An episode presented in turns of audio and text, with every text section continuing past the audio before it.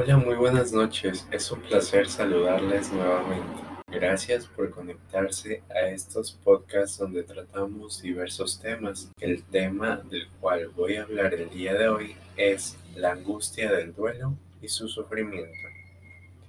El hipocampo es un centro o una región cerebral. Esto es muy importante tenerlos presentes, pues muchos recuerdos últimos y antiguos se vienen a la cabeza de las personas en memoria del fallecido.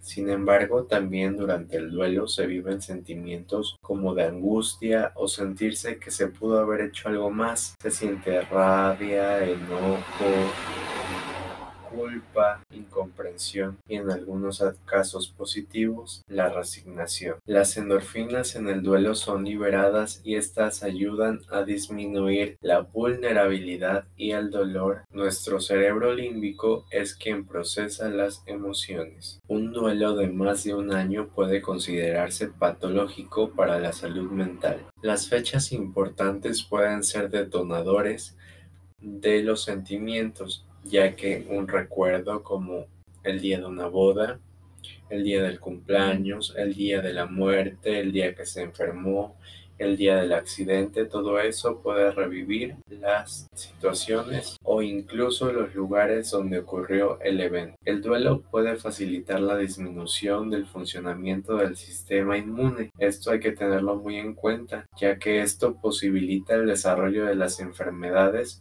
o la aparición de infecciones, así como de diversos trastornos que se pueden desencadenar con ello. Durante el dolor, los niveles de oxitocina caen drásticamente y el, el círculo de apoyo, tanto social como familiar, son una parte fundamental ya que ayudan a la persona e inclusive pueden ayudar a aumentar los niveles de dopamina y de oxitocina. Por favor, también pónganle ojo a quien no expresa tanto sus sentimientos y sus emociones, porque puede estar reprimiendo el dolor y eso no es algo positivo. Aquí la invitación es a expresar lo que sientes porque es más saludable. Estudios han confirmado que cuando lloramos, el dolor moral se disminuye en el cerebro y de esta manera la sanación es más fácil de que ocurra. De, de, la misma manera cuando compartes con personas que han pasado por el mismo evento o dolor, el cerebro se siente más identificado y más aceptado. Por esta forma son de gran ayuda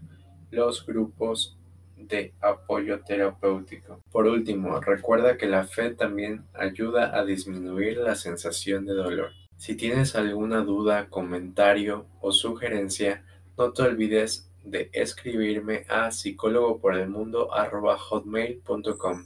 También puedes seguirme en todas mis redes sociales que llevan el mismo nombre en sí, Psicólogo por el Mundo. Hasta el próximo episodio.